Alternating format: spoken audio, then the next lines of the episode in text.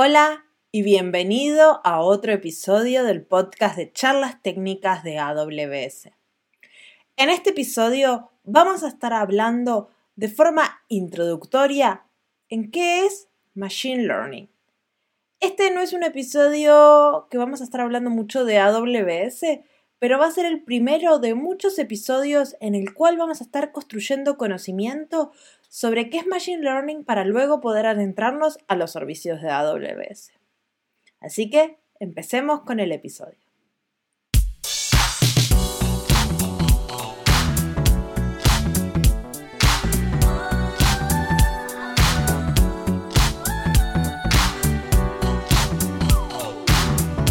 Hola, bienvenidos a un nuevo episodio del podcast Charlas Técnicas de AWS. Mi nombre es Isabel Huerga y soy Developer Advocate en AWS. Y yo soy Marcia Villalba y también soy Developer Advocate para AWS. Y en el medio, entre nosotras, tenemos a, yo no diría invitado, ya lo diría experto residente, nuestro este, Javi Ramírez, que ya lo conocen del episodio de datos y analítica, y hoy nos viene a hablar de Machine Learning. Hola, bueno, no sé si, no sé si experto residente, pero bueno, sí que es cierto que, normalmente trabajo mucho en la capa de, datos, todo que tenga que ver almacenamiento, bases de datos, Big Data, Analítica, Machine Learning. Así que bueno, encantado de estar aquí una vez más. Sí, y vas a estar acá por un rato, porque tenemos unos cuantos episodios de Machine Learning planificados para este año, así que tenemos Team Isa con Ops, Team Marcia con Dev, y ahora tenemos Team Javi con Machine Learning y datos. Bueno, está bien, oye, mientras, mientras tengamos público que le interesa lo que, lo que hablamos, yo vengo aquí las veces que haga falta. Yo creo que sí, este tema es súper interesante y, este, y al menos por lo que he estado leyendo en Twitter ahora durante enero, que la gente pone sus este, resoluciones para el año, Machine Learning están las resoluciones de muchísima gente, así que espero que les puedas ayudar.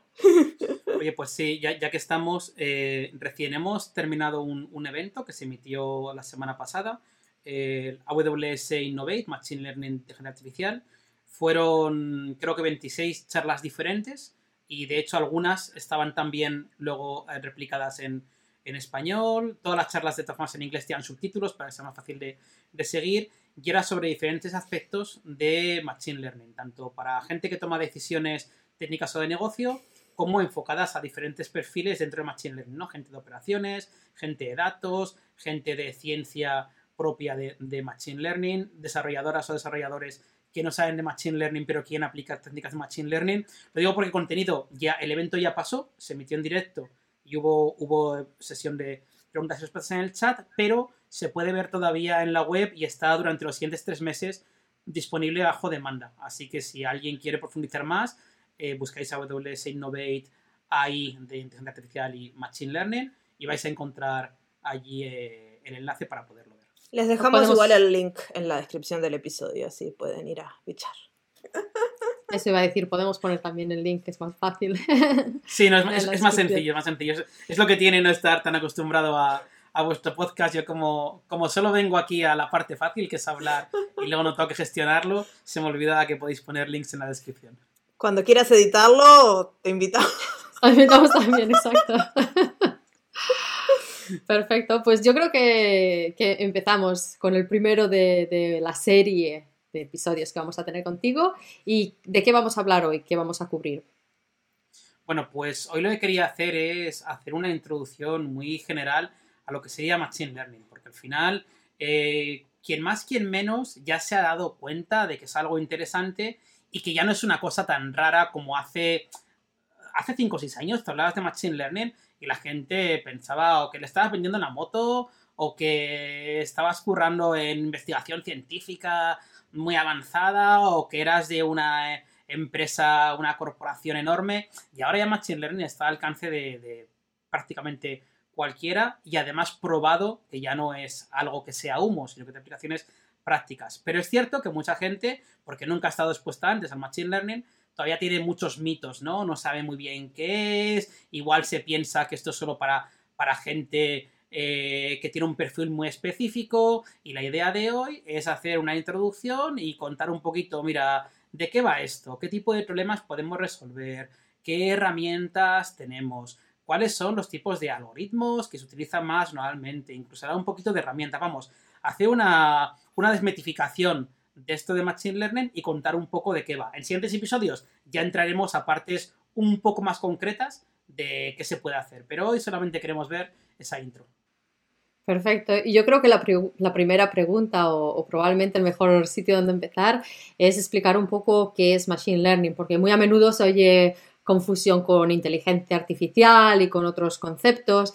Que ¿Nos puedes hacer una para, poner, posicionar lo que vamos a, a hablar en estos episodios? ¿Qué es Machine Learning? Sí, no tengo una definición súper académica, vamos, la podéis encontrar en Wikipedia, la tenéis allí, pero de hecho creo que en cuanto traducimos Machine Learning por el término que se usa en castellano por lo general, que es aprendizaje automático, queda un pelín más claro. O sea, básicamente vamos a conseguir que una aplicación aprenda a partir de diferentes entradas que le damos, de diferentes eh, datos que le vamos a dar. Datos que pueden venir de una base de datos, de unos ficheros, de unos sensores, dependiendo.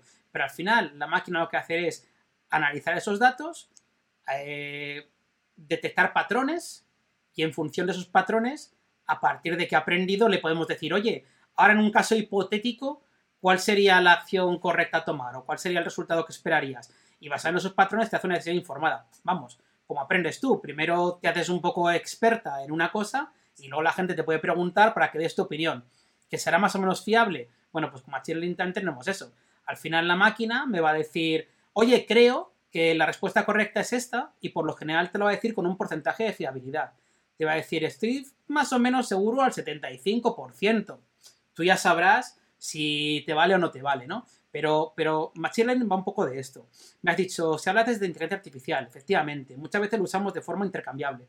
Eh, los dos términos, ya os digo, para, para una gran mayoría de casos, cuando dicen inteligencia artificial y Machine Learning son lo mismo. Sí que es cierto que inteligencia artificial se ha usado incluso antes en, temas de, ficción, como cuando aplicas Machine Learning a eh, casos que imitan un poco la inteligencia humana. Por ejemplo, el típico caso de Odisea en el espacio, que tienes una máquina con la que puedes hablar como si fuera una persona y que además tiene todo tipo de información y es capaz de tomar decisiones de forma autónoma. Bueno, pues a ese tipo de aplicaciones de visión artificial, de síntesis de voz, reconocimiento de voz, razonamiento que simule cómo se comporta un humano, le hemos llamado inteligencia artificial, y es un poco un nivel de abstracción más alto. Pero a efectos de lo que vamos a hablar en este caso, en, estas series, Machine Learning inteligencia artificial, vamos a tratarlos como, como intercambiables. Aunque puede haber matices aún con quien hables, pero bueno, un poco por ahí va la cosa.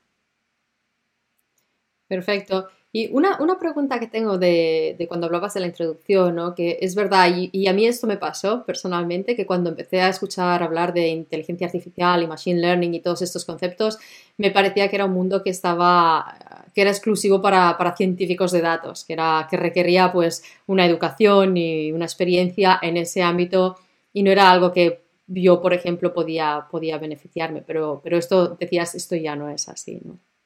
Y aquí quiero tener un poco de tacto, ¿vale? Porque hay gente, científicos de datos, ingenieras de Machine Learning, que saben muchísimo y esa gente es muy necesaria, ¿vale? Para, para hacer Machine Learning y yo soy incapaz de hacer lo que hacen esas personas. Totalmente incapaz. Pero, pero, te digo, a mí me pasó lo mismo que a ti. Yo decía, para hacer Machine Learning tengo que se mueve en matemáticas. Yo soy un negado en matemáticas. Yo, de hecho, tengo un título por una universidad privada porque no me atreví a ir a una universidad pública por la carga que había, esto es real, por la carga que había en matemáticas y me parecía que iba a ser incapaz de pasarla y me fui a una universidad en la que esa carga era menor porque me gustaba mucho la informática, pero pensaba que era incapaz de enfrentarme a un problema matemático complejo. Y tuve eso durante mucho tiempo. Y empecé a estar expuesto a, a diferentes personas que hacían Machine Learning cerca de mí y me di cuenta que lo que estaban haciendo, con todo el respeto del mundo, ¿vale? Era una cosa muy de probatinas, de prueba y error, de que es que yo no lo sabía, pero en Machine Learning hay un montón de herramientas que ya están hechas y que tú puedes utilizar, les llamamos los modelos. Hay gente, bueno, obviamente son muy listos, no quiero decir que esta gente no sea muy lista, pero gente muy especializada que crea sus modelos y sí saben mucho de estadística, saben mucho de matemáticas, saben mucho además de un dominio específico y son capaces de crearte, por ejemplo, un algoritmo para hacer recomendaciones un algoritmo para detectar anomalías en un sistema. Pero esos, esos, el, el gran secreto de Machine Learning es que esos algoritmos ya existen. Y con una caja de herramientas de 10-15 algoritmos, puedes resolver muchísimos problemas sin tener ni, idea de cómo funciona. Y esto cuando lo explico alguna vez en, eventos, lo explicaba de esta manera. Cuando lo sobre todo con gente técnica, ¿eh? ¿eh? les decía, oye, ¿cuántos de aquí trabajáis con bases de datos? Y normalmente todo el mundo, a ver, todo el mundo no, porque la gente al final es tímida, no levanta la mano, pero todo el mundo levanta la mano. Y tú dices, ¿cuántos podéis explicarme exactamente qué sucede desde que hago un select en una base de datos hasta que tengo el resultado? ¿Cómo funciona el optimizador de queries? ¿En qué formato físico está guardado en el disco? ¿Cómo se distribuyen los datos? ¿Cómo se compactan? ¿Cómo me devuelven resultados? En fin, ¿quién me puede explicar esto? Siempre hay alguien que deja la mano levantada y dices, me tocó la experta en base de datos, pero los demás no, ¿vale?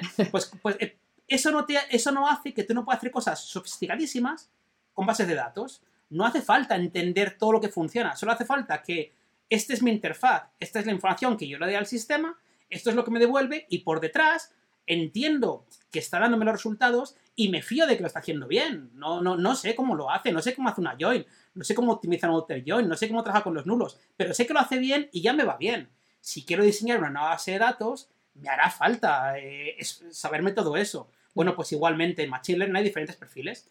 Dos perfiles muy de bajo nivel, que están creando esos modelos y que ganan una pasta inmensísima, ¿vale? Y tenemos, y tenemos gente en diferentes niveles de abstracción. Gente que aplica esos modelos introduciendo datos, recibiendo parámetros, incluso son capaces de, una vez entiendes un poco cómo van, ajustarlos, personalizarlos hasta cierto punto. Y tenemos gente que usa esos modelos como un API, te mando unos datos en un API REST o con mi SDK favorito, me devuelves un resultado y no quiero saber ni siquiera qué modelo había por detrás. Y para toda esa gente hay a día de hoy en AWS eh, diferentes soluciones. Los desarrolladores, desarrolladoras de aplicaciones que no quieren saber de Machine Learning pero quieren aplicarlo, pueden elegir tener reconocimiento de imágenes, pueden elegir tener eh, generación de voz como hace tu Alexa, por ejemplo. Pues hmm. igualmente generar voces exactamente igual que tu Alexa con las mismas herramientas. Pueden elegir clasificar documentos en diferentes temas. Pueden hacer moderación de imágenes directamente sin tener eh, ni idea. Incluso cosas sofisticadas como detección de fraude, simplemente mandándome su histórico de datos y a partir de allí llama a un API y te dice, oye, mira, con tanto nivel de fiabilidad, te digo si esto es un fraude o no es un fraude. Ya está.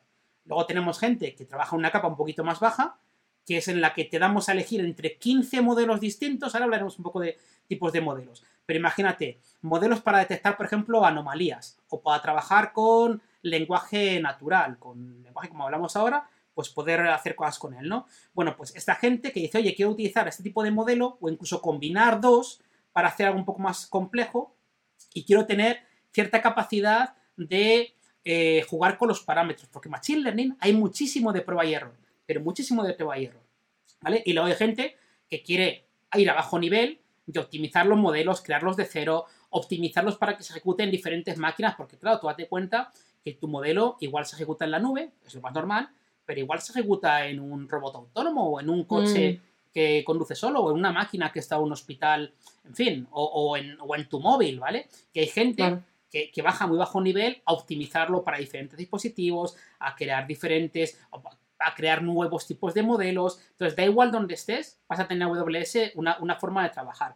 Pero puedes aprovecharte de Machine Learning sin tener absolutamente ni idea de Machine Learning. Y es más, aunque la tengas, muchas veces tú vas cambiando de, nivel de abstracción. Entonces, mira, para este problema que ya lo tengo resuelto, uso un API, no me quiero complicar la vida. Para este otro no. O incluso muchas veces lo usas para validar si tu modelo funciona bien. Te estoy creando un modelo de reconocimiento de imágenes Voy a probar qué diría AWS. Anda, si me da mejor resultado que el mío. Estoy aquí perdiendo el tiempo. Y lo usas un poco como ese benchmark, ¿no? Como ese punto de entender si realmente estás, estás bien, si no estás bien, para, para tomar ideas o simplemente para, para, ahorrar tiempo, ¿no? Pero a día de hoy tenemos una caja de herramientas importantísima que puedes utilizar sin tener ni idea o teniéndola. Ahí ya donde te quieras meter. Sí, yo creo que esa es una de las cosas cuando vas a aprender Machine Learning, buscas los cursos, lo primero que hacen es empezar a crear tu modelo, empezar a poner matemática y ahí es cuando yo me meto abajo de la mesa, estoy con Javi ahí, este, no, No soy ese tipo de ingeniero, lo siento. Sí, o lo que dice Javi, a mí solo me interesa pues añadir recomendaciones ¿no? en mi aplicación o, algo un poco más sencillo y parece que tienes que, estudiar tres años para poder implementarlo. Está bien saber que... yo creo que, también desde el punto de vista de buenas prácticas de, desarrollo de software, hablando desde, desde lo que nos pagan a nosotros por resolver problemas, no cómo los resolvemos. Y esto es como serverless, ¿no? Vos podés ponerte tu on-premise o podés usar una función de lambda. Si al cliente le das el mismo resultado, al cliente le da absolutamente lo mismo dónde lo tenés hosteado, si te sale una hora de tu tiempo o un año de tu tiempo, el cliente va a preferir la que sale una hora porque es más barata. Sí, puedes bajar el precio. Entonces, este, con Machine Learning es lo mismo, puedes mm. hacerlo todo desde cero, sí, o puedes usar una API y seguramente vas a obtener los mismos resultados, capaz, no sé. Esa es una de las charlas que tuve en Innovate con Luca Bianchi, este, que hicimos una entrevista y él nos contaba una historia de, de cómo Luca Bianchi es un desarrollador de Machine Learning con muchísima experiencia y él creó sus modelos de SageMaker y después probó uno de estos servicios de, ah, gestionados para ver qué tal y le dio exactamente los mismos resultados en dos horas de algo que había estado trabajando meses y ahora ya va primero a los servicios gestionados y después a ver si lo necesita armar. Este, entonces es Claro, es que en muchos casos te va a dar incluso mejores resultados, porque date cuenta que estos modelos, tú, al final en tu empresa, eh, depende del tipo de empresa que seas, pues vas a tener un equipo mm, de un tamaño el que sea. Los modelos que al final estamos ofreciendo en, AWS, algunos están basados en open source, que tiene contribuciones de un montón de gente de todo el mundo, que ya han hecho esas contribuciones y han dedicado ese tiempo, y otros son modelos que hemos creado dentro de, AWS, por supuesto en colaboración con clientes y que además tenemos la suerte de que tenemos decenas de miles de clientes que están utilizando esos servicios. Si hablamos de los servicios de medio nivel, decenas de miles. Si hablamos de los de alto nivel, tenemos centenas de miles de clientes usando esos servicios. Tenemos la suerte de que los clientes se quejan mucho. Porque tú das un servicio, ellos pagan por un servicio y cuando algo no está en la calidad que esperan, te dicen, oye, mejora esto. Entonces tenemos la suerte de ver muchísimos casos de uso y poder evolucionar en función de eso.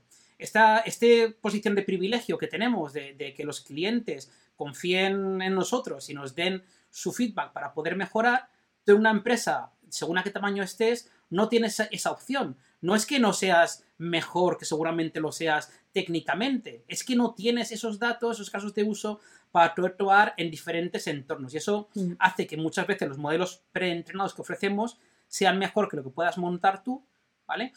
Eh, otras veces no, obviamente. Lo que pasa es que hay casos de uso que no cubrimos. Bueno, oye, pues ahí tienes, ¿sabes? Ahí tienes la opción de crear tú, a partir de las APIs que te damos, lo que te dé la gana. Pero bueno, ya digo que, no por el hecho de que sean modelos predefinidos que se llamen con un API, es que den solamente iguales resultados o peores, ¿no? Eh, en general van a darte mejores por un tema de, de volumen, tanto de contribuidores al proyecto como de clientes que lo están utilizando y dando su feedback. No, está muy bien. Y hablabas antes de que hay diferentes algoritmos que, se pueden utilizar. ¿Nos, puedes dar un poco la, una visión de, los que hay? Sí, si quieres igual, justo antes de, algoritmos, si quieres te hmm. cuento primero qué tipo de problemas puedes eh, resolver y luego hablamos el de algoritmo que lo, soportan, porque igual así es más, es más, fácil de aterrizarlo. Hemos hablado ya unos cuantos, ¿eh? pero imagínate tú, cuando vas a tu correo y te das cuenta que últimamente recibes mucho menos spam que antes. Bueno, el filtro de spam se hizo más listo.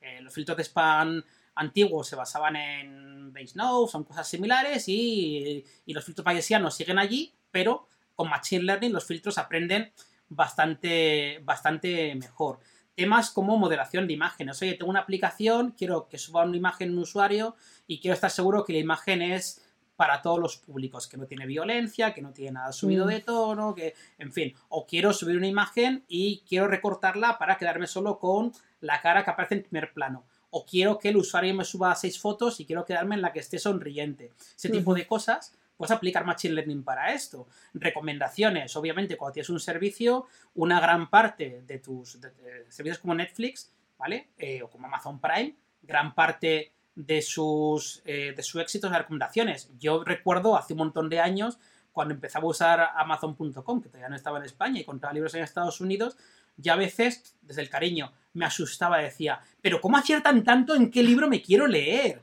¿Vale? Bueno, pues las recomendaciones, que antes eran muy, muy poco sofisticadas, eran un usuario que ha comprado este libro, pues también ha comprado este otro, pues luego se fueron haciendo bastante más listas. Recomendaciones, que además recomendaciones y cambian en el tiempo, ¿no? No que como ya me compré un día eh, un libro de yo que sé qué autor, todos los días el mismo libro. O como me he comprado un coche, me recomiendas coches todos los días. Hombre, pues no. Ten en cuenta que no son cosas comparables, ¿no? Alertas de consumo que puedas tener de tus proveedores del gas o incluso de nube, también basados en predicción de seis temporales. Cuando haces una compra en un comercio online, que te digan cuándo estiman que vas a tener la fecha de entrega. Si tienes una, una empresa y alguien va a hacer un pago, poder detectar en tiempo real si ese pago parece fraudulento o no parece fraudulento. Si tienes una aplicación con Internet de las Cosas y quieres detectar anomalías, por si hay algún dispositivo que está comportando de forma irregular, pues detectar anomalías. Igual quieres hacer una campaña de marketing y quieres agrupar, quieres segmentar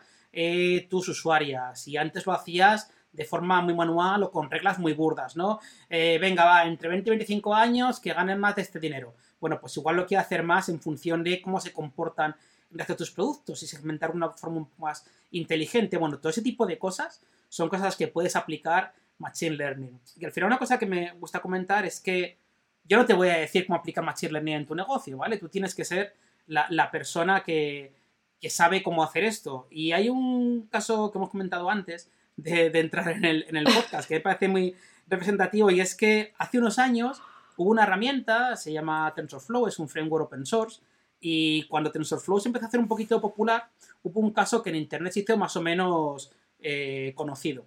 Y era un chico japonés, el hijo de unos granjeros, de una granja de pepinos en concreto, sus padres ya eran ancianos, y se pegaban gran parte de su día clasificando los pepinos por tamaños si eran grandes, pequeños o medianos, para venderlos pues de diferente manera, que es algo que parece bastante normal, ¿no? Y era un mm. trabajo que en ese momento lo hacían de forma muy manual. Este chico vio un tutorial de TensorFlow para detectar dígitos escritos a mano alzada. Y dijo, oye, si puedo detectar dígitos, igual puedo detectar tipos de pepino. Entonces le ocurrió adaptar ese tutorial y en vez de entrenarlo con números, entrenarlo con un montón de pepinos de tamaño pequeño, un montón mediano y un montón grandes. Y a partir de eso, vio que hoy el clasificador funcionaba bastante bien, con bastante fiabilidad. Puso una Raspberry Pi para directamente con un actuador darle un empujón al pepino conforme venía por la cinta para meterlo en una bolsa o en la otra y sus padres a partir de ahí tuvieron que trabajar bastante menos doblando el lomo. Entonces digo, si alguien en una granja de pepinos se le ocurrió que podía aplicar Machine Learning para saber un problema real, a ti alma de cántaro, que nos estás viendo, que trabajas en informática, que estás desarrollando o haciendo operaciones o haciendo producto, haciendo lo que tú quieras, ¿vale? Tú que me estás escuchando aquí en un entorno muy digital, ¿no se te ocurre cómo aplicarlo en tu empresa? Se te ocurrirá. Si te cuento, el hijo de este granjeros era un ingeniero aeronáutico. Pero ese es un detalle, es un detalle de implementación, que fue un ingeniero aeronáutico. La, cosa es que conocía muy bien el negocio. Y es la parte primera. Para implementar Machine Learning tienes mm. que tener primero claro qué quieres resolver. Porque si no, no vas a resolver nada interesante. Entonces, primero ten claro un problema, tampoco seas muy ambicioso al principio, ponte un problema más o menos simple y luego te pones, porque hay casos muy ambiciosos, hay los deepfakes. Oye, de repente puedo hacer que una persona, últimamente he visto un vídeo de Tom Cruise, que dice la gente, no es Tom Cruise, es un deepfake. Yo todavía no lo tengo muy claro, ¿vale? Pero bueno, los deepfakes, ¿no? Que tú ves a alguien como diciendo algo que no está diciendo, animando su cara, se ha hecho para revivir actores, se ha hecho... No seas igual tan ambicioso, no empieces con eso Machine Learning. Empieza por algo un poquito más, más que tenga que ver con tu negocio y ya, y ya poco a poco, ¿no? Pero hay muchísimos casos de uso. Y entonces, en el tema de algoritmos, para cada uno de estas cosas que te he dicho, tenemos algoritmos. Y, y algunos son muy sencillos. Tenemos desde las cosas muy triviales, que se pueden entender, de hecho tú puedes entender muy bien qué está haciendo el algoritmo, simplemente está automatizando, hasta las cosas eh, realmente muy complejas, que ya, bueno, que ya entender qué está pasando en tu algoritmo es prácticamente imposible.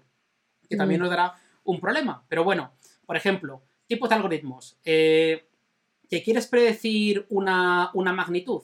Bueno, pues tenemos lo que se llama una regresión lineal, en el que le digo, mira, partiendo de una serie de parámetros de entrada, quiero predecir una magnitud, por ejemplo quiero intentar eh, adivinar cuánto va a comprarme determinado cliente en mi tienda online mm, a lo largo de seis meses en función de eh, otras compras que haya hecho antes o acciones que haya tomado en mi sitio web. Y pueden ser cosas como si igual tengo diferentes capas de usuarios, en los premium, los gratis, los no sé qué, no sé cuál. Igual ha comprado ya antes productos de ciertas categorías, que igual son más caros. Igual lo hago en función, si tengo esa información, de qué ciudad está yendo el usuario, a qué hora se conecta, ¿vale? Tengo un montón de información de los usuarios. A esta información le llamamos, de este punto de entrada, los llamamos features, ¿vale?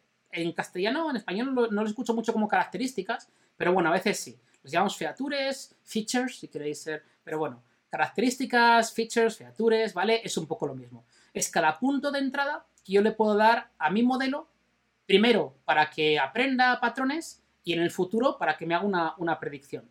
¿Qué pasa? Que esos puntos algunos tendrán sentido y otros no. Igual yo de mi usuario sé a qué hora se conecta. Y lo mismo a qué hora se conecta no tiene ninguna relevancia para cuánto gasta al mes. O igual sí, ¿vale? Porque, claro, porque igual... Los usuarios a las 3 de la mañana están más fácilmente compran porquerías. Sí, no, o, igual soy un sitio de series y los usuarios que están por la noche son más propensos a ver series del tirón que los usuarios que se conectan por la mañana que entran a ver, yo qué sé, las novedades y ya está, no tengo ni idea. Pero ves un poco, ¿no? Por dónde, por dónde voy. Entonces, ¿habrá parámetros de entrada que me sirven, otros que no? En otro episodio hablaremos de, cómo trabajar con eso, porque efectivamente es más, puede ser más complicado. Pero bueno, lo que te decía, para predecir una, una magnitud, pues la regresión lineal, que además está basada en métodos matemáticos muy facilitos de explicar y si te funciona, perfecto. ¿Que quiere hacer una clasificación? Por ejemplo, quiero decir si un correo es spam o no es spam. Bueno, pues tenemos la regresión logística, por ejemplo, que te permite eso, te permite clasificar o en dos clases o multiclase. Os he dicho antes que hay un algoritmo que es el eh, que, había una aplicación que era detectar dígitos de escritos a mano. Bueno, pues eso es una clasificación multiclase. Dado una imagen, clasifícame si es un 0, un 1, un 2, un 3, un 4. Claro, efectivamente, tengo 10 clases posibles como resultado y lo que hace el algoritmo es decirme, mira, dado este dígito, al 70% es un 7. Pero igual un 20% es un 1, porque no veo el palito muy claro. Y con mucha imaginación, igual llegaría a ser un 5% un 9. Ahora, es un 0% un 8, es un 1%. ¿Ves qué te quiero decir, no? Al final te da eso, te da para cada clase, pues te va a dar una probabilidad de qué es lo que entiende. Pero eso, tenemos para clasificación, para regresión lineal, para clasificación multiclase o no multiclase para agrupar cosas. Eh, por ejemplo, para eh, dados, pues dados una serie de clientes, quiero que me los agrupes en tres grupos basados en sus características, pero yo no te digo cómo agruparlos. O sea, tú podrías hacer una segmentación en la vida anterior. Clasifícamelos por nivel económico y por edades. Pero aquí te digo, no, mira, te voy a dar todos los datos que tengo de estos clientes. Mételos en tres grupos distintos. Por ejemplo, yo en su día hice una. Cuando empezaba con Machine Learning, que estaba haciendo tutoriales, me encontré uno muy divertido y era eh, las obras de, Shakespeare. Estaban. Todas las obras de Shakespeare estaban. Eh, están disponibles porque no tienen copyright, por supuesto, en internet. Y eh, alguien se había tomado la molestia de dejarlas en un formato que era amigable para hacer Machine Learning con ellas. Entonces, aplicando clasificación automática con un algoritmo muy sencillito diciéndole que quería dos eh, categorías solamente. Resulta que en un grupo caían todas las obras de Shakespeare que eran de tipo obras de teatro, con actos y tal, y el otro las que eran más tipo novela. ¿Vale? Y esto lo hacía, eh, perdón, novela histórica, porque Shakespeare yo no tenía ni idea, pero es que algunas que eran más con más novela en plan con reyes y tal, y otras que eran más teatrillo, ¿no? Bueno, pues, pues encajaba perfectamente, sin decirle nada más que, y lo, bueno, los, los parámetros que le estaban dando como entrada era para cada palabra que tenía dentro de la obra, le estaba diciendo una cosa que utilizamos hace Machine Learning, que era convertirla a la frecuencia inversa, es decir, decirle cuántas veces aparecía cada palabra dentro de la obra. Y en función de eso, en función simplemente de para cada palabra distinta, destacando las que no valen para nada, como los artículos y similares, pero para cada palabra normalizándolas por, por verbo, para que los gerundios, los infinitivos, en fin, normalizadas, un poco limpias, bla, bla, con la frecuencia de palabras, era capaz de decirme si esto es una obra histórica o no lo es.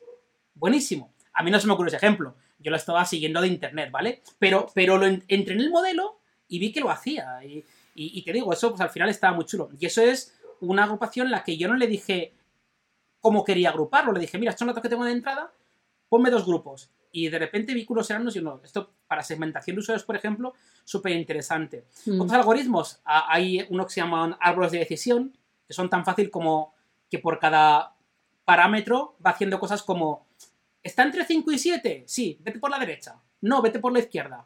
¿Está entre 7 y 10? Sí, vete por la derecha. No, vete por la izquierda.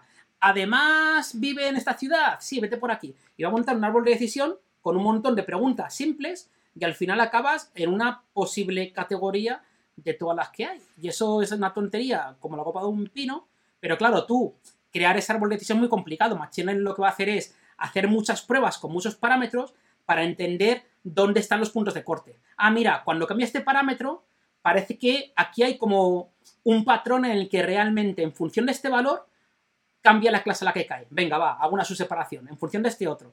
Y lo que hace es explorarlo muchísimas veces para crear ese árbol de forma automática. Pero al final entender lo que está haciendo es muy fácil. Es un árbol de decisiones, sí. Me recuerda me recuerda eh, cuando estaba buscando la, la, aseguración, la, ¿cómo se dice? La, aseguración para mis perros, que te hace un montón de preguntas y luego te recomienda, este es el paquete que te recomendamos, también hay otros, pero, pero a través de esas preguntas de cuál es la edad, si eh, tiene pedigrí, si ha tenido enfermedades antes. ¿Es, ¿Esto es el modelo que utilizaría, por ejemplo, en este caso, para luego recomendarme, este es el paquete que creemos que se ajusta más? podría ser un modelo. Yo cuando estudiaba informática, en su día me hablaban de sistemas expertos, que era esto mismo, solo que lo hacía una persona o un equipo.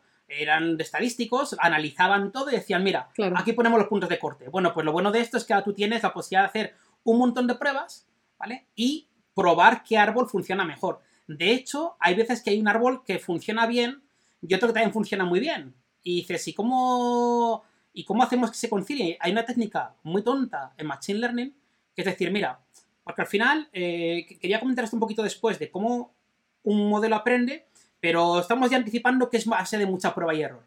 Ya hace mucha prueba y error, te vas a quedar igual con, en este caso, con cuatro árboles que con ramas un poco diferentes te dan resultados muy parecidos. Pero alguno, como que funciona muy bien para algunos casos, otro para algún otro, ¿vale? Bueno, pues una técnica muy tonta Machine Learning que se llama hacer un, un, un ensemble, que en castellano sería algo así como un conjunto y lo que haces es, en vez de utilizar solo un modelo para las predicciones, te quedas con los 4 o 5 o 6, lo que tú quieras, que mejor hayan funcionado. Haces la predicción en todos y luego haces la media.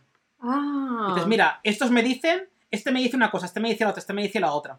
Cada uno se portaba, se portaban todos muy bien, pero algunos funcionaban para algunos casos mejor que otros. Bueno, pues haces la predicción en todos y haces. Y es una técnica súper tonta de entender. Bueno, pues un montón de modelos de ensemble hacen esto. Lo que hacen es simplemente, ¿sabes?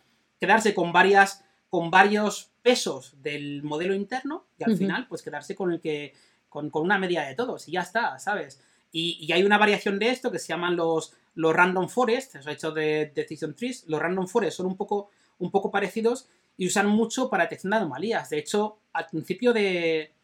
Cuando yo empezaba a hacer temas de Machine Learning, bueno, a hacer, a ver gente haciendo temas de Machine Learning y yo tomando confianza como para entender que también era para mí, ¿vale? Eh, la mayoría de problemas que resolvía la gente eran o con clasificación lineal o con un random forest. Y a día de hoy tenemos, tú, vas a AWS y tú dices Amazon Kinesis, dices un servicio para hacer streaming. Dices Amazon Kinesis Data Analytics para SQL, un servicio que mediante SQL puede hacer analítica de datos. Y tú vas a ese servicio y ves que haciendo SQL te da una función para hacer detección de anomalías. Esta función funciona con esto, con un random forest, ni más ni menos. O sea, y, de hecho se llama así la función, se llama mm, random forest classification, ¿vale? Y te deja hacer eso. Entonces dices, ¿esto es una cosa que funciona? Funciona tanto que como servicio en streaming en tiempo real, te damos el servicio a nosotros de forma transparente, ¿no? Pero sabes que al final hay muchos modelos que ya están hechos y si dices, tengo un problema de clasificación, uso este. Tengo un problema de una magnitud, uso este otro tengo un problema de, y hay para muchísimos casos, que tú usas algoritmos que ya existen y solo le pasas los datos de entrada y te da un resultado y ya está, y te olvidas del problema. El último que quería comentar así rápido es uno que se llama ALS, que son Alternative Least Squares, que es un modelo para ah, hacer recomendaciones sociales. un poco lo que decíamos antes, ¿no? Tengo usuarios que compran en mi sitio o que ven películas o que descargan contenido o que interactúan en una red social y quiero hacer recomendaciones en función de cómo están interactuando eh, unas con otras. Bueno, pues el ALS por detrás hace unas matemáticas de producto de matrices que no me digas cómo funciona, pero al final tú le dices, te paso por un lado todos mis usuarios, por otro lado todos mis artículos que quiero recomendar, y por otro las interacciones entre unos y otros. Y esto hace un cálculo de matrices y al final dice, mira, relleno los huecos. Aquí he visto que este usuario interactúa con esto, este con este otro. Veo que este usuario no interactúa con esto, pero igual debería basar otros patrones. Bueno, pues lo que hace es darte eso. Y eso tienes un recomendador social que pasas en dos líneas de código a no tener recomendaciones en tu sitio, a tener un recomendador buenísimo que entrena súper rápido para tener la caja de te recomendamos tan fácil como meterme eso, dos, dos, eh, ¿sabes? O sea, el export de dos tablas de tu base de datos, ya está. Y con eso te funciona. ¿Que lo quieres como servicio? Amazon Personalize. Y no tienes ni que hacerte tú, ni que hacerte el código para eso, porque claro, al final tienes que entrenarlo, tienes que tenerlo en producción, tienes que tener un servidor que lo sirva, pero eh, es que un recomendado social son dos líneas de código y virtualmente cualquier framework, porque hay muchos frameworks de Machine Learning, cualquiera que utilices, todos tienen los mismos modelos, todos. Los que os he dicho están en cualquier framework. Me da igual que estés con Python, con R, con quien te dé la gana, con, con PyTorch, con no sé qué, con no sé cuál. Todos tienen los mismos modelos. Es que al final no hay nada. lo mismo. Claro, con algo nuevo todos lo replican, porque son, si hay algo que es guay, claro, si funciona. es que no hay más. ¿Y las imágenes? Ese es el secreto del Machine Learning. Sí. Como, ¿Qué algoritmo se usa para hacer reconocimiento de imágenes? ¿Es alguno de estos? Las imágenes son un poquito más complicadas, ¿vale? Todo depende un poquito. Imágenes muy sencillas, como los dígitos manuscritos que hablábamos antes, al final tienen un número de puntos muy acotado, porque un dígito al final, pues son muy poquitos puntos. Entonces, con esos podrías apañarte, y de hecho durante muchos años los hemos apañado usando algoritmos muy sencillitos, como, vamos, una, una clasificación multiclase con un algoritmo de toda la vida, se podría hacer de forma más o menos simple, ¿vale? Pero porque ahí tiene truco. Es un blanco y negro y es un trazo eh, y realmente es que simplemente si tú pones un número, lo normalizas un poquito, en vez de, en vez de que esté en cada, tú pintas cada número, uno está más arriba, otro más abajo. Entonces, siempre, y hablaremos en capítulo 2, hay un preproceso de tus datos. Por ejemplo, cuando me llega el número, lo que hago es que busco el centro de, gravedad para centrar la imagen, ¿vale? Además normalizo los colores, lo paso a puro blanco y negro, porque un número al final va a tener matices, lo paso a puro blanco y negro o, a gama de grises en un momento dado, si quieres tener en cuenta las curvitas, pero bueno, lo paso a gama de grises, le cambio el centro de gravedad, hago que todos tengan la misma resolución, que todos tengan el mismo tamaño, y una vez tienes eso, una cuadrícula, si tú pones los píxeles, es que realmente, a simple vista, entre un 1, un 2, un 3 y un 8, hay muy pocos puntos que coincidan. O sea, tú podrías visualmente hacer una regla que dijera, si no hay absolutamente nada en el centro, esto va a ser un 0. Porque cualquier otro dígito cruza el centro en algún punto. Depende, mi padre le hace el 0 con la rayita del medio para que no sea una O. Así que ten cuidado. bueno, pero, pero, pero ves un poco qué te quiero decir, ¿no? Que podrías inventarte, inventarte reglas que realmente encajasen bastante bien incluso a simple vista. Entonces, como eso realmente son muy pocos puntos, es, es relativamente fácil hacerlo. Aparte son 10, no es como perros, gatos, animales, plantas. Eso, también, eso, también ayuda, eso también ayuda. Pero bueno, ya cuando entramos en cosas más sofisticadas, eh, hay muchas técnicas, ¿eh? Y te sorprendería algunas lo, lo, tontísimas que son. Si quieres luego, si tenemos tiempo, hablamos de alguna más tonta. Pero es por lo que han tenido mucho auge cosas como las redes neuronales. Porque hay, hay dominios en los que los, los parámetros de entrada son muy poquitos. Estamos hablando de los dígitos. Bueno, estamos hablando antes de cosas como si una transacción es un fraude, sí o no. En base a que una transacción va a ser un fraude, si hablamos de un comercio online, vas a tener en cuenta igual la dirección IP, igual si la geolocalizas, vas a decirme de qué país crees que viene la transacción, igual vas a decirme cuál es el proveedor del medio de pago, cuándo expira la tarjeta, si tienes en tu histórico que se ha utilizado ese medio de pago antes o no, si este usuario suele pagar con este medio de pago o normalmente paga con otro medio de pago y de repente hace una cosa rara, si el usuario lleva en tu sitio más de una semana o no, si el usuario ha hecho una transacción antes sí o no. Todos estos parámetros parece que son buenos indicadores para poder analizar si algo va a ser un fraude. Si alguien te ha comprado ya 200 veces, raro será que la 201 te quiera timar. Un usuario nuevo, todas las alertas. No es que no me fíe a los usuarios, pero, en fin, este tipo de cosas, ¿no? Si te acabas de dar alta hace un minuto y me estás comprando una cosa de 100 mil dólares, vamos a ver. Bienvenido. Entonces, ese, sí, ese, tipo de... Eh, que, ojalá, ojalá sí y, me convierta, ¿sabes?, en un unicornio muy rápido. Pero, en fin, tú, ves por dónde voy, ¿no? Entonces, ese tipo de problemas al final tienen un número de parámetros muy, muy, muy pequeño, en, el orden de las decenas, centenas como mucho, ¿vale? Ahora, si hablamos de, de casos como reconocimiento de imágenes, tú al final tienes que tomar cada píxel de una imagen como un punto de entrada y la relación de cada píxel con el resto de píxeles para analizar formas y demás. Entonces, hablamos de que una imagen de 20 por 20 píxeles tiene 400 puntos de entrada. Y en 20 por 20 tienes un chorro de imagen. Algo de menos de 320 minimísimo por 320. Y claro, 320 por 320, 690 y cuánto mil, la acabamos de petar, ¿vale? Entonces, el tema es que para analizar una imagen tienes que tener en cuenta muchos puntos de entrada, muchas features. Cada píxel en concreto sería una feature. Y tú dentro del píxel tendrías normalmente el color, que para hacerlo más interesante lo solemos dividir en capas. O sea, que cada punto lo separas normalmente por cuatro en rojo, verde, azul y negro, ¿vale? O según qué sistema utilices. Pero normalmente para cada punto, a no ser que conviertas primero la imagen a blanco y negro, porque igual los colores no afectan, ¿vale? Dices, oye, si tengo un dominio en el que solo me interesa así el punto gordo y los colores me da igual, convierto a gama de grises y cada punto solo es un valor, entre 0 y 255. Pero si quiero tener en cuenta los colores, la acabamos de liar, ¿vale? Entonces, claro, es el tema. Tú al final por cada píxel multiplicas por 4 para tener en cuenta los colores y a partir de ahí tienes millones de, potencialmente, una imagen de alta resolución, millones de puntos de entrada por cada imagen. Y tienes que analizar esos patrones, ¿vale? Entonces, lo primero que hacemos siempre es normalizar imágenes para, sin perder mucha calidad, tener imágenes más manejables. De hecho, otro día vi un algoritmo que hace eso de, bastante, de forma bastante eficiente, ¿no? Entonces, lo primero es eso. Y luego, analizar eso con un algoritmo normal sería complicado. Las redes neuronales han pegado un boom bastante fuerte en los últimos años y son en parte responsables ¿eh? de que el Machine Learning ha funcionado mejor, porque con una red neuronal puede resolver los problemas que de los que hemos hablado antes y otro tipo de problemas. En concreto, estos que tienen mucha densidad de, número de variables y que además están muy interrelacionadas, se pueden resolver muy bien con una red neuronal. ¿Qué es una, red, neuronal, Sí, es un sistema en el que tú lo que haces es conectas igualmente eh, puntos de entrada, features, como hemos dicho antes, ¿vale?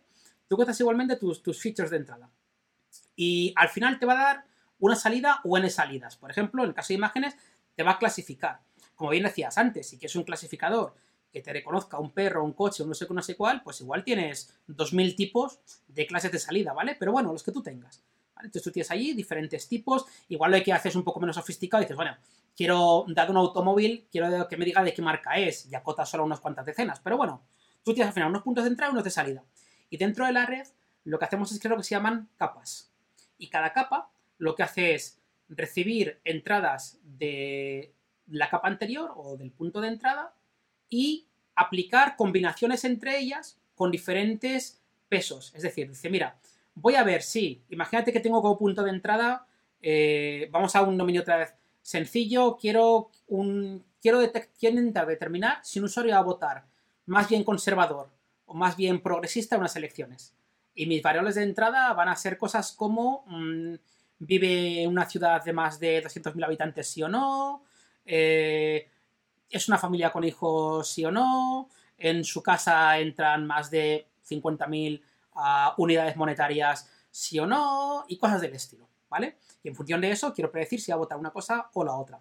Pues lo que haría una red neuronal en cada capa, cada capa lo que pones, ponemos que se llaman neuronas, y tú decides cuánto número de neuronas pones en cada capa, ¿vale? Muchas veces igual se pone, para a grosso modo al principio, por cada variable de entrada pongo una neurona. Y luego ya vas ajustando, ¿no? Y luego metes capas intermedias. Y entonces cada neurona lo que hace es tomar una combinación de valores y dice, mira, me viene aquí eh, cuánto gana eh, su familia al, año. Y aquí me viene si una ciudad de 200.000 habitantes sí o no. Le voy a aplicar al cuánto gana un 100% de importancia y a, la ciudad un 0%.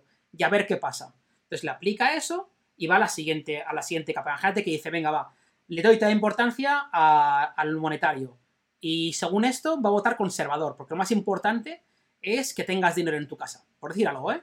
Imagínate que le da eso, ¿vale? Y los datos históricos que tú tienes validan que efectivamente es así. Ah, acá es donde pues viene la prueba y el error, ¿no? Porque para Sí, formar sí, esa red sí. neuronal vos vas a tener eh, un montón de datos para probar, para, para ver, para validar lo que te revuelve la re- red neuronal es la verdad, para que después en el futuro puedas decir, esta red neuronal me está dando resultados correctos. hay, hay diferentes tipos de aprendizaje y ese es uno de ellos, el más común, se llama aprendizaje supervisado, los comentamos en un momento, pero sí, efectivamente, tú primero le das tus, tus datos de entrenamiento, ¿vale? Y tienes tu histórico para saber si lo que está, pre- lo que está la predicción realmente en tu histórico es lo que pasó. Entonces, si esa neurona aprende que lo más importante es esto, lo normal es que no aprenda que lo más importante es esto.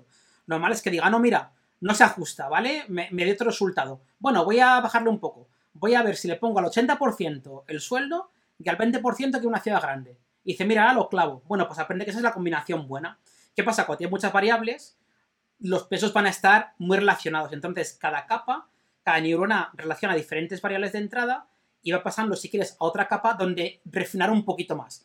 Digamos, cada neurona va a poner en valor diferentes puntos de entrada y sus pesos. Y si quieres añadir más capas, va a ser capaz de ir a grano más fino, ir entendiendo patrones de, vale, entre esta y esta, esta es la relación. Ahora, entre este grupo y este otro, esta otra. Y así va detectando patrones que al final te van dando, te van dando esto.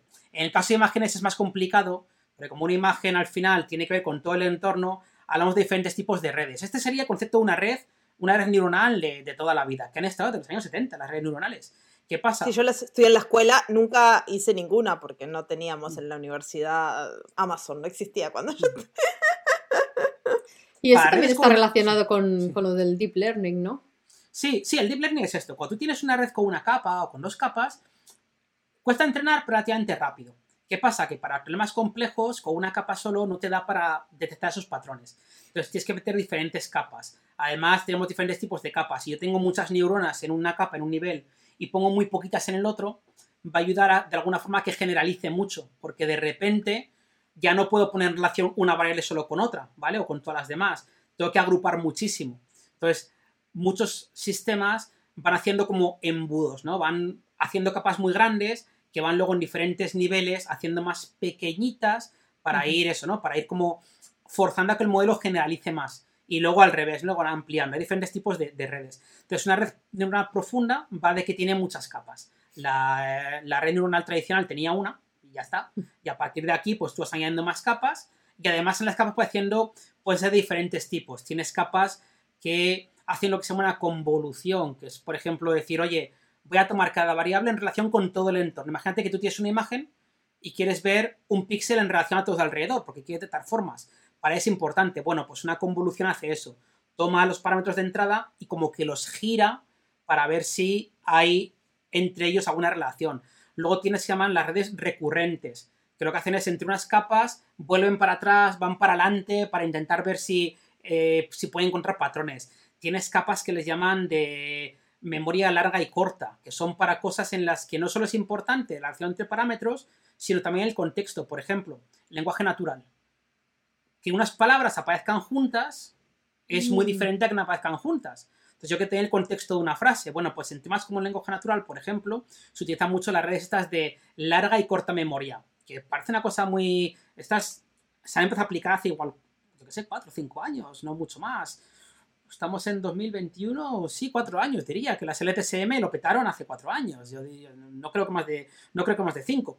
Estas cosas se empiezan como investigación y luego empieza a haber aplicaciones, pero las, estas redes de repente hacen eso, ¿no? En cada capa como que se guardan memoria de qué valores han visto antes para tener ese pequeño contexto y decir, ah, vale, en función no solamente de las letras, sino además de lo que pasó antes, me Mm. guardo que esto es importante, ¿vale? Entonces, para ese tipo de cosas hay muchos tipos distintos de redes, incluso las redes estas que están a súper de moda para los deepfakes, las redes eh, adversarias generativas, son unas redes que lo que hacen es, el concepto es muy divertido, son redes en las que, sí, son redes en las que tú montas dos redes sociales, o sea, dos redes neuronales, perdón, redes neuronales y las enfrentas una a otra.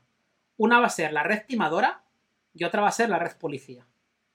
Esto es así. Y tú lo que haces es decirle, mira, le digo a la red timadora que me genere datos. Y a la red policía le digo que me diga si un dato es eh, válido o no es válido. Entonces, la red eh, generadora genera un dato. Va a ser basura. Le digo, mira, genérame un dato que puede ser eh, una imagen, ¿vale? Genérame una imagen de 320 por 320. Y me genera un churro de imagen, porque pone, pone píxeles al azar. Y se la mandamos a la red policía. Y la red policía igual dice, pues a mí me parece que es buena. Y la da por buena, ¿vale? De momento. En el, en el tiempo de entrenamiento. Le mandamos otra. Red dice, pues me parece que sigue siendo buena. Esto no aprendería en la vida. ¿Qué pasa? Que a la red policía, de vez en cuando, le mandamos imágenes que sí sabemos que son buenas, ¿vale? Y se lo decimos. Entonces la red policía va diciendo, ah, esta es buena, esta es buena. Y ya empieza a comparar con lo que le llega a la otra. Ah, esta no me parece que sea tan buena. Entonces la red policía se va haciendo más lista, pero a la red falsificadora le mandamos información privilegiada y le decimos, la red policía se ha dado cuenta que lo está haciendo mal, porque le dijimos que esta era buena y la tuya era esta otra.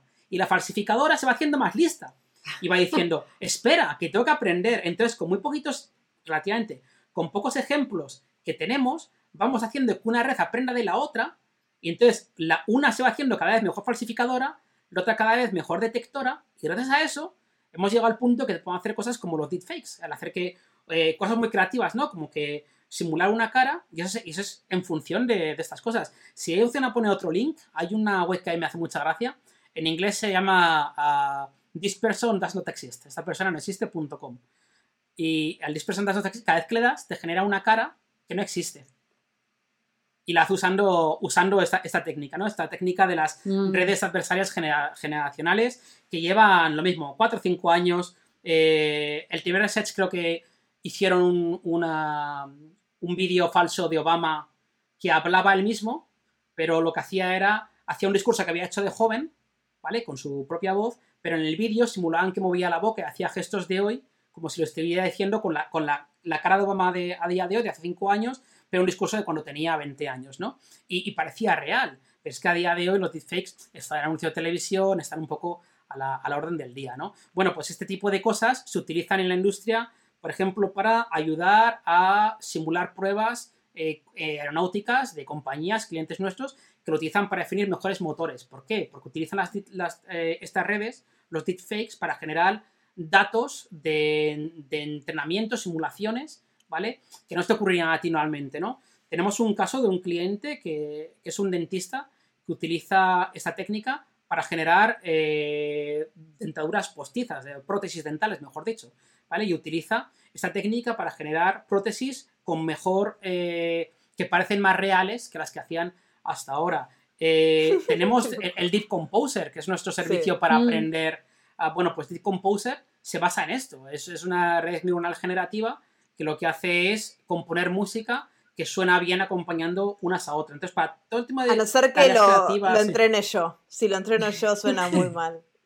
bueno, depende, depende mucho del entrenamiento, pero sí, hay. Pues las redes neuronales eso, aplican este tipo de, de, casos, ¿no? Y al final se pueden utilizar para muchísimas cosas. Se puede utilizar desde cosas muy sencillas hasta cosas realmente bastante sofisticadas. Y estos son como los algoritmos que hablaste antes, vienen ya hechitos y vos le puedes poner tus parámetros, tunear los parámetros y recoger, no tenés por qué aprender a escribir estas redes neuronales, ya Mejor, mejor todavía, las redes, las redes vienen vacías. O sea, tú cuando entrenas una red, le pones las capas y la red no tiene nada, la red aprende. Le lleva un tiempo brutal aprender, que es un problema que hay en Machine Learning. Si es un algoritmo de los de toda la vida, toda la vida, quiero decir, un algoritmo de los, de los no basados en redes neuronales, suelen entrenar muy rápido, comparado sobre todo con los otros. Además, son muy fáciles de explicar, ¿vale? Porque tú entiendes qué está pasando dentro del modelo. Eh, una red neuronal, la explicabilidad es muy difícil. De hecho, es un tema bastante, bastante de moda ahora. Porque si una red neuronal va a tomar decisiones de si me das un crédito o no en función de. para una hipoteca, eh, quiero saber cómo se ha tomado esa decisión. No es que lo quiera saber, es que estoy por ley obligado a poderlo explicar. Mm. Y hay redes que a día de hoy son opacas. Y esto da un poco de miedo, porque yo a veces, yo, yo di algún curso de introducción a Machine Learning como, como profesor en su día, y me sentía un poco impostor de los cursos, sobre todo un día que me vino un, doctorado en Machine Learning como alumno. Y yo cuando estaba explicando al principio del curso siempre decía, lo de las redes neuronales es todo prueba y error, tú en realidad no sabes qué está pasando, la red aprende, pero tú no puedes, tú sabes que te da el resultado y la probabilidad, pero realmente una red no te puede decir cómo ha llegado a ese resultado y a día de hoy en muchos casos sigue siendo así. Y yo le dije a este doctorado, oye, perdona que lo estoy contando así, pero lo mismo. Y me dijo, no, exactamente así. Así es, así es, así es como trabajamos, es correcto. Y es así, las redes tienden a ser una caja negra. Hay redes que no hay redes que sí. Lo que sí que hay son formas de redes. O sea, sí que sabemos que, por ejemplo, para hacer un. Si quieres hacer resolver un problema de, de compresión, eh, comprimir ficheros, comprimir imágenes, este tipo de cosas, las redes en embudo, que van de, de muchas eh, neuronas en la primera capa a menos en la siguiente, a prácticamente casi ninguna en la del medio y luego amplían, funcionan muy bien para ese tipo de canales de compresión. Sabes que si quieres trabajar con imágenes, es normal tener primero una, capa de entrada, lo que se llama totalmente conectada, todas las neuronas con todas. Luego tener lo que llamamos una capa de eh, convolución, que lo que te decía antes que da el giro. Luego puedes meter opcionalmente cosas en medio y al final una última capa que le llamamos un softmax, que lo que hace es pasar de valores a probabilidades de cada clase. Entonces, lo que es la forma en sí misma de las redes, sí que para muchos problemas ya te da una forma predefinida y te dice, mira, ¿quieres hacer un, quiero resolver un problema de este tipo? Esta es la forma, ¿vale? Eh, puedes aplicar esto. Entonces, tú lo que haces cuando entrenas una red neuronal muchas veces, lo que haces es decirle, mira, voy a empezar a entrenar esta red neuronal con tres capas, totalmente conectadas, ¿vale? A ver qué tal va. Si te da un resultado que te parece bueno, le dices, ya estoy contenta. Pero si te parece que es mal resultado y dices, voy a decirle que añada más capas. Y es tan fácil como en un parámetro de tu SDK, decirle, oye, que en vez de tres capas quiero cinco. Le das, se te da un buen rato entrenando y te dice, he dado esto. Dices, oye, con tres me daba mal, con cinco me da mejor, voy a probar con cuatro. Pruebas con cuatro y dices, perfecto, lo hemos clavado, con cuatro se queda. Ya está. Esto es el Machine Learning. Hacer un montón de pruebas, ¿vale? De forma que esto funcione. Eh, comentaremos algún día, esto se puede automatizar, obviamente, suena súper automatizable. Hablaremos que esto se puede automatizar, ¿vale? Pero, pero esto es lo que está haciendo, porque al final, como entrenan todos los modelos, esa base de hacer muchísimas pruebas para conseguir un resultado, ¿vale? Un tema que, antes hemos apuntado, que no hemos llegado a, comentar, es realmente ya no solo qué modelos hay, sino cómo aprende realmente el sistema. Y tú antes decías, Marcia, sí, pero para que aprenda el sistema, le, tienes que dar primero ejemplos. Bueno, sí y no. Tenemos diferentes tipos de aprendizaje. El aprendizaje supervisado, que es el más común y el que puede hacer de forma más sencilla, se basa en esto. Yo tengo ejemplos de mi histórico, observaciones que he hecho en el mundo real y sé que para un caso con estas paredes de entrada tuve este resultado.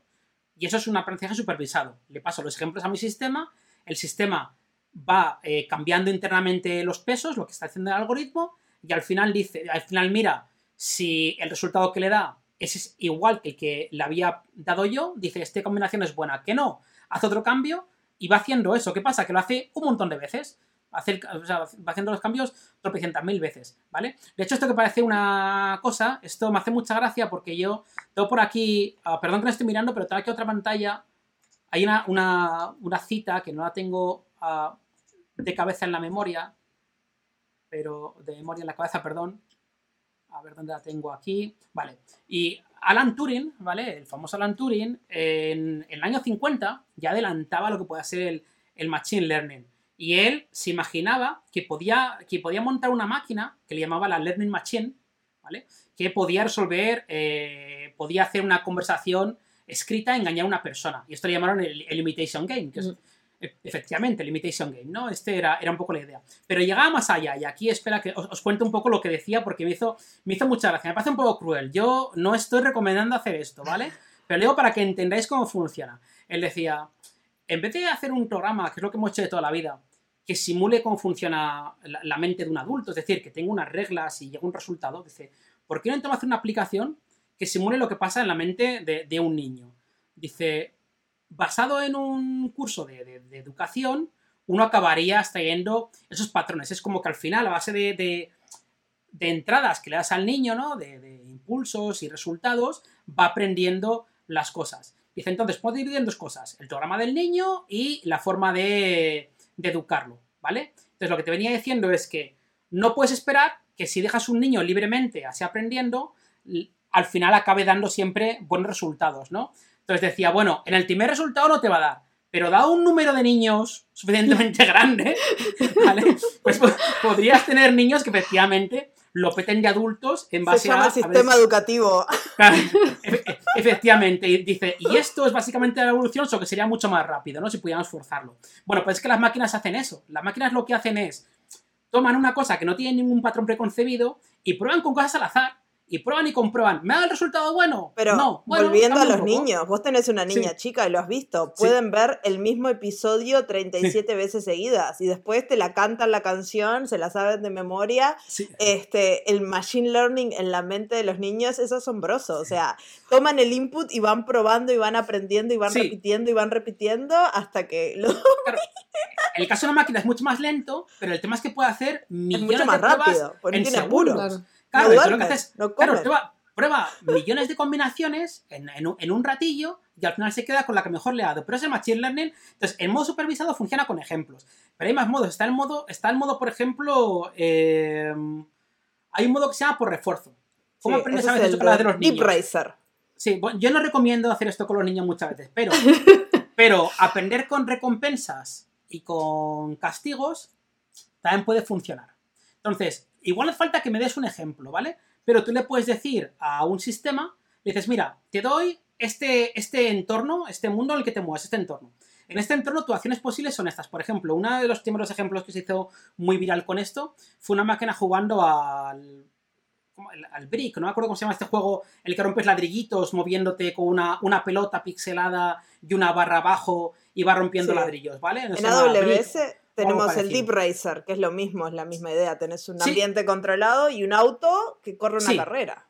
Deep Racer es un poco más sofisticado que ese, pero el, el- el modelo es el mismo. Pero al final le dices, mira, tengo, aquí puedo tomar dos acciones. Girar a moverme a la derecha o a la izquierda. Y, te- y- y esta es la puntuación. Entonces te pongo como recompensa que tú tienes que conseguir maximizar la puntuación o minimizar la pérdida de vidas, o las dos. Y dejar el sistema solo. Y no le das ejemplos, solo dices maximiza esta variable, minimiza esta, esto es lo que puedes hacer. El sistema primero empieza muy tonto, dice muevo a la derecha. ¿Ha cambiado algo? No ha cambiado nada. Sigo moviendo a la derecha. ¿Ha cambiado algo? No ha cambiado nada. Sigo moviendo a la derecha. Eventualmente le da un ladrillo y dice, oye, he movido a la derecha y me ha dado puntos. Estoy maximizando. Voy por buen camino. Sigo moviéndome a la derecha. Oye, ahora no puedo que toque una pared, tengo que ir a la izquierda o quedarme quieto. Entonces va tomando acciones y va aprendiendo. Y va viendo cuando mejora y cuando empeora su función de premio su función de castigo. Y esto al final lo se llama aprendizaje por refuerzo. Lo que hace es, tú le das un ejemplo. Tú solo dices las normas del juego. Le dices, aprende para ser el mejor en este juego. Y el sistema aprende a ser el mejor en este juego. Y al final lo aprende y al final te gana. Y ese es uno de los sistemas, no el único, que se usa para sistemas autónomos como robots en una fábrica, como los coches en una autopista o como Deep Racer, que es, puedes jugar tanto un entorno simulado con AWS como con un coche físico si lo, si lo tienes, si lo compras, que te permite eso. Puedo ir más rápido, más lento, frenar, no frenar, ir a la derecha o a la izquierda, tantos ángulos. Entonces, en función de, ese de esas acciones que tú puedes tomar y el entorno, te dicen, ¿qué tienes que hacer? Maximizar, llegar lo más rápido posible a la meta, o sea, el menor número de tiempo con el menor número de penalizaciones, es decir, sin salirte de la pista. Y entonces, en función de ahí, el sistema tiene que ir aprendiendo y tú ahí lo que tienes que programar es la función de refuerzo, la función de, de cuándo, de cómo hago que eso, que eso gane, ¿no? O sea, aprendizaje por refuerzo. Tenemos más aprendizajes, tenemos el no supervisado, que es el que os decía antes, por ejemplo, de Shakespeare, al que le digo, ponme los dos grupos, pero no te digo cómo. Entonces lo que haces, vale, me has dado obras y me has dado sus parámetros de entrada. Voy a ver de qué forma las puedo dividir. Y al final dice, mira, pues la- las haciendo diferentes pruebas, he visto que el factor decisivo, por ejemplo, en segmentación de usuarios, igual es cuánto han gastado el mes pasado independientemente de la edad. O el factor decisivo es una combinación de edad y si viven en un país determinado y si me está el fin de semana o no.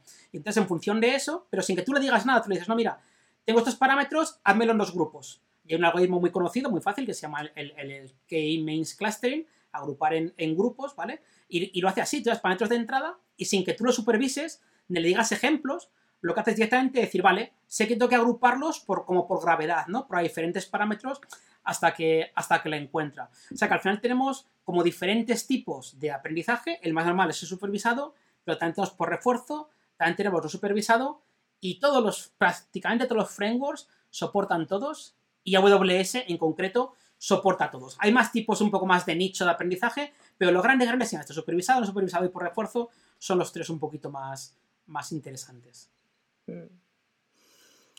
Y capaz podemos hablar un poco de, las herramientas que nos pueden ayudar a hacer todo esto.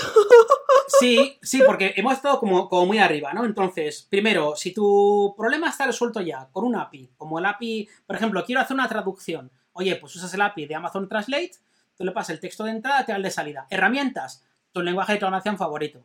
Y haces o con el SDK o con una llamada a una API REST, le mandas un punto de entrada y una salida para creación de imágenes, para clasificar documentos, para extraer entidades dentro de un documento. Por ejemplo, me das un documento y que te diga que esta palabra se corresponde, que esto es una persona, que esto es un lugar, que esto es una fecha, que esto es una marca, que esto es un, eh, evento en el tiempo, que esto es un... En fin, extraer entidades. Eh, para hacer incluso entidades especializadas para el sector eh, de la medicina. Y poder decir si una cosa es, una, si es un medicamento, si es una dosis, si es un síntoma, detectar si hay datos que son personalmente identificables o no, mm, hacer una predicción de es temporales, clasificación de, ah, eh, perdón, recomendaciones, tanto recomendaciones sociales como recomendaciones de productos similares a otros, eh, detección de fraudes. ¿Qué más podemos hacer con servicio de alto nivel? Detectar voz, generar voz, incluso ahora detectar anomalías al nivel de negocio o anomalías en máquinas de la industria, Internet de las cosas. Todo ese tipo de problemas, si quieres, si tu problema es quiero hacer esto y me da igual cómo, te valen con una llamada a una API. Entonces, tus herramientas. y para la gente escuchando, si les interesa que hagamos un episodio sobre estos servicios de alto nivel, nos los dejan en los comentarios, nos mandan un correo, este, que es algo que, que podemos hacer y de eso como es fácil, puedo hablar. o invitamos a Javi, pero, pero es algo, es algo más que yo creo que esta serie de Machine Learning no nos vamos a enfocar tanto en esos servicios. Entonces, luego llega la siguiente parte. Oye, ¿qué pasa si quiero hacer algo más? Bueno, pues buenas o malas noticias. Si sabes Python, bien. Python es tu herramienta fundamental para trabajar con Machine Learning. Si sabes R, es otro lenguaje de programación, pues es un poco menos popular, por si alguien no lo conoce. R también funciona, pero para algún tipo de algoritmo. En redes neuronales R no es tan, no es tan potente y además R tiene algunas limitaciones en cuanto a memorias similares. Dicho esto, R tiene una librería de modelos brutal, tiene una base de usuarios muy interesante, así que para problemas de los menos sofisticados, ¿vale? Eh, R es una herramienta buenísima, pero no es tan genérica, digamos, como Python ni tan flexible. Java y Scala son... Hay gente que les quiere usar mucho y hay herramientas que lo soportan, pero como que no están tan extendidos, ¿vale? No obstante, hay AWS hace un par de años eh, publicó una herramienta open source, la, Java Deep Library, que te vale justamente para, hay lo que llaman un, zoo de modelos, un model zoo, que es un montón de modelos que tú puedes utilizar llamando directamente el SDK, pasando tus parámetros, pasando, pero desde Java entrenarlos. Entonces, para gente que, que quiere hacer esto con Java, además de soluciones como las basadas, por ejemplo, en Spark, sabéis que Spark tiene un módulo de Machine Learning, y hombre, no está igual de desarrollado que el de Python, pero puede hacer cosas con Scala o con Java usando Spark, pues también, incluso módulos como Mahout, ¿eh? cosas que están basadas en el ecosistema de Hadoop. Si es de Java y te gusta Hadoop, pues bueno, está Mahout, que es una herramienta también open source, se puede usar desde Java, pero no están, se han quedado un poquito atrás con todo el cariño con respecto al ecosistema de Python. La Java Deep Library, que, que lanzó Amazon hace dos años, no se ha quedado atrás, es una cosa moderna, justamente para llenar ese hueco, ¿no? Para para aquellas javeras, aquellos javeros que lo quieren utilizar y, les da pereza usar Python o, simplemente ya tienen todo lo demás con Java y no quieren cambiar la librería, no quieren cambiar el entorno, no quieren cambiar la forma de empaquetar, en fin. Eh, pero Python sería tu, herramienta más interesante igual para esto. Dentro de, de Python tienes muchos frameworks distintos. Algunos valen más para hacer lo que hemos hablado más tradicional, otros soportan los dos modelos y otros están más orientados a Machine Learning. Los más populares, Seguramente en, Python no se llama scikit o sklearn, son un poco las dos partes de, lo mismo. Me gusta mucho recomendar esta, esta parte, si queréis os pondré para los enlaces, porque tiene una documentación buenísima de introducción a los modelos. Eh, y te cuentan muy bien la teoría de cómo funcionan, casos de uso, y es muy asequible la documentación de, de, scikit-learn. Me gusta muchísimo para recomendar a, gente que empieza Machine Learning, si queréis. Entonces, scikit-learn te da, aparte de muy buena documentación, te da todo lo que quieras. Y lo soportamos, por supuesto, como ciudadano de primer nivel en Amazon SageMaker, que es la plataforma de, Machine Learning. Tienes una cosa que se llama eh, PyTorch, eh, que es un producto open source, lo empujó muchísimo en su día Facebook, está empujando muchísimo a día de hoy también AWS, eh, contribuimos al, framework que está muy optimizado para trabajar y PyTorch te permite trabajar tanto con modelos convencionales como con redes neuronales de forma muy potente, ¿vale? Y está bastante, bastante al orden del día. Hay uno que es muy nombrado, se llama TensorFlow, es también open source, funciona muy bien, especializado más en redes neuronales, ¿vale? Funciona en Python y ya os digo, funciona perfectamente. Eh, otro open source, MXNet, MXNet, somos contribuidores, somos contribuidores casi desde el principio, está muy optimizado y resuelve casi los mismos problemas que TensorFlow. La diferencia es un poco el API de uno y de otro. De hecho, esto llega al punto que tú tienes por encima una capita, un API que se llama Keras, que si vais a meter Machine Learning os la recomendaría muchísimo. Keras es una capa que te hace de... Eh, te unifica un poco las llamadas por debajo. Para que os hagáis esa idea que todos hacen lo mismo, si tú quieres montar una red neuronal en PyTorch o en MXNet o en TensorFlow, puedes montarla directamente con el API de cualquiera de ellos, pero puedes montarla en Keras. Le puedes decir, mira, Keras, quiero hacer una red neuronal que tiene una capa con esto, otra con esto y otra con esto otro. Y a partir de aquí me la implementas. Con, me incluyes la librería de TensorFlow, la de MXNet o la de PyTorch. Y directamente sin cambiar el código, solo cambiando la dependencia, te la ejecuta en un framework o en el otro. Las diferencias, el trocho que le sacan al hardware, si quiere hacer transformación de datos o utilizar librerías específicas que te dé uno y el otro no, y quieres hacer un tratamiento de datos con esas librerías, cómo quieres desplegarlo en producción, pero al final los conceptos son tan comunes que es que hay librerías que son capaces de que escribes en ese, en ese, en ese API y luego transforman sin que tú tengas que hacer nada a los demás. O sea que realmente es más fácil de lo que te que hacer pensar a estos, a estos niveles, ¿no? Por eso digo, entonces, si quieres hablar un poquito más de, de, herramientas, pero eso le da un poco para otro día. una pregunta. Un poco para, para, mencionar esto, sí, dime. Porque me hablaste de los servicios de arriba, de Recognition, de todos estos servicios. Ahora me hablaste de un montón de frameworks y me quedó como un agujero en el medio. Porque nosotros tenemos a SageMaker. ¿Y dónde se sienta SageMaker en este asunto? SageMaker sienta realmente donde tú quieras, porque SageMaker son muchas cosas. SageMaker es un nombre paraguas para un montón de servicios. Pero oh. SageMaker, SageMaker te proporciona 15 eh, modelos, creo que son 15, podrían ser 16, creo que son 15, pero bueno, es, si no son 15 es un número muy cercano a 15. Eh, te da 15 modelos preentrenados, te da modelos para trabajar con lenguaje natural, para hacer detección de anomalías, para trabajar con random forest, como he dicho antes, para trabajar con segmentación semántica, que es el típico caso en el que no quieres solo... Bueno, hay un modelo que es para reconocer objetos en una imagen y otro de segmentación semántica. Segmentación semántica lo que hace es para cada píxel de una imagen te dice a qué objeto pertenece, a qué entidad pertenece. Por ejemplo, para vehículos que se conducen autónomamente, no solo que saber un objeto, sino que saber cada punto concreto, ¿vale? Si es una persona, si es un árbol, si es una carretera, ¿qué es? Bueno, pues tienes 15 modelos de este tipo, ¿vale? Para resolver diferentes, diferentes tipos de, problemas. Estos modelos, lo bueno que te dan es que se, están ya, te damos el modelo preempaquetado, y tú solo tienes que eh, mandarme, te decimos, mira, para este modelo, por ejemplo, para el modelo de...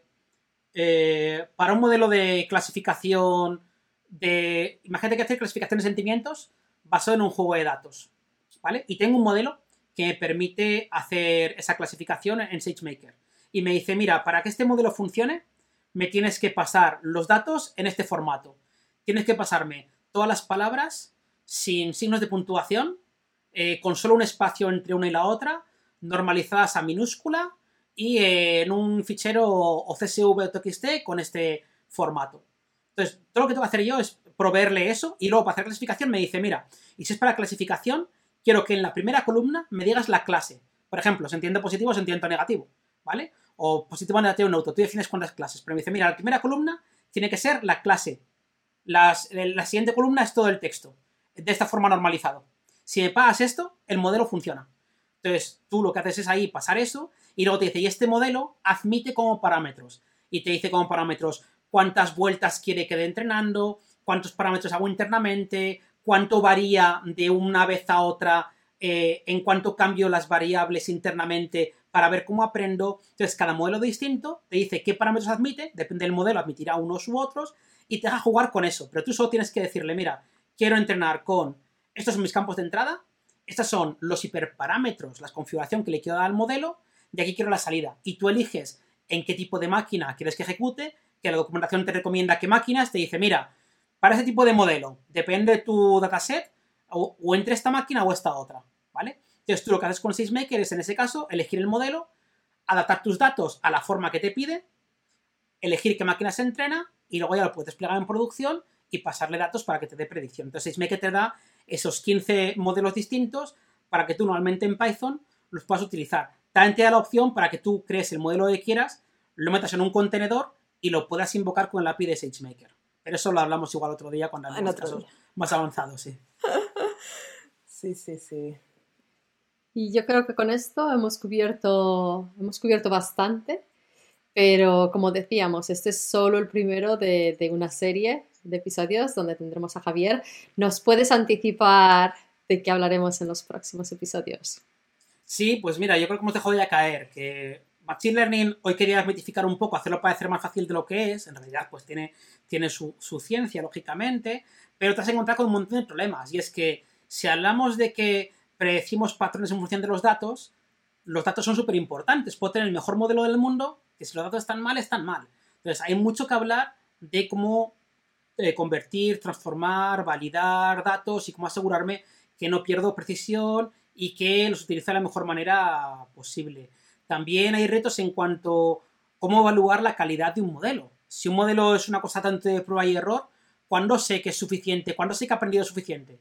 Es como tú, ¿no? En la vida. ¿Cuándo me considero un experto y, dejo de aprender? ¿O sigo aprendiendo siempre? ¿Qué, qué, qué hago? ¿Cuándo, Claro. ¿Cuándo me quito el síndrome del impostor? Cuando Nunca, suelo contestar al 90% a las cosas, yo qué sé. Bueno, pues esto también hay que, hay que hablarlo con los modelos, ¿no? Oye, ¿cuándo estás preparado para, para salir a producción, modelo? Terapia. Eh, y, y- y cómo hago para que sigas aprendiendo? Una vez, una vez ya estás en producción, ¿cómo sigas aprendiendo? Ese tipo de cosas son complicadas. Bueno, pues tenemos que hablar de eso. Súper importante, poder entender qué está pasando en el modelo. Lo hemos avanzado antes. Entonces, ¿hay explicabilidad? A veces sí, a veces no. ¿Cuándo sí? ¿Cuándo no? ¿Qué podemos hacer? Eh, ¿Cómo aseguramos que el modelo no, en vez de aprender, no está memorizando? Yo quiero que un modelo aprenda patrones. Nos puede pasar que un modelo, en vez de aprender, en vez de aprender memorice. Si es un modelo muy listo, si le da mucha capacidad y aprende todo lo que yo le he dado, cuando yo le pregunte algo que ya ha visto, me lo va a recordar, pero cuando le pregunte algo nuevo no va a saber qué decirme. Bueno, pues esto es un problema real, ¿vale? El, el- el sobreajustamiento de un modelo. ¿Cómo, quién no cómo le ponerlo en pasa? produ- Claro, cómo ponerlo en producción, cómo hacer que, que el modelo eh, se ejecute de la forma más eficiente, si tengo un pico de escalabilidad, cómo hacer, cómo automatizar para que pueda tener un equipo de, de operaciones que meta esto dentro de un pipeline de, de despliegue continuo. Ese tipo de problemas es los que hablaremos en siguientes capítulos para llevar el mundo Machine Learning a una cosa un poquito más, eh, más aplicable. Así que dejadnos en los comentarios igual cuál de estos problemas parece, os parece más interesante que, empecemos a hablar, y- pero definitivamente Javier vendrá a tratarlos todos y ayudarnos con todos estos problemas. Así que con esto, muchísimas gracias Javier por estar con nosotras hoy y gracias Marcia. Gracias Isa, gracias Javi y así que si ya les interesa el tema, suscribirse a este podcast porque se vienen un montón de episodios de Machine Learning y otros temas más, así que con eso los dejamos y nos vemos en dos semanas en otro episodio de Charlas Técnicas. Hasta la Bueno, ahora próxima. es cuando digo que yo, en- ahora es cuando digo que yo en realidad era una máquina, pero bueno, muchas gracias, muchas gracias por escucharnos y ya, ya hablamos en el siguiente capítulo. Chao. Bueno. Chao. Chao. Muchas gracias por escuchar el episodio hasta el final. Espero que les haya gustado el tema, ya que en los próximos meses van a venir más episodios profundizando en el mismo. Esto es todo por hoy. Nos vemos en el próximo episodio de Charlas Técnicas de AWS. ¡Chao, chao!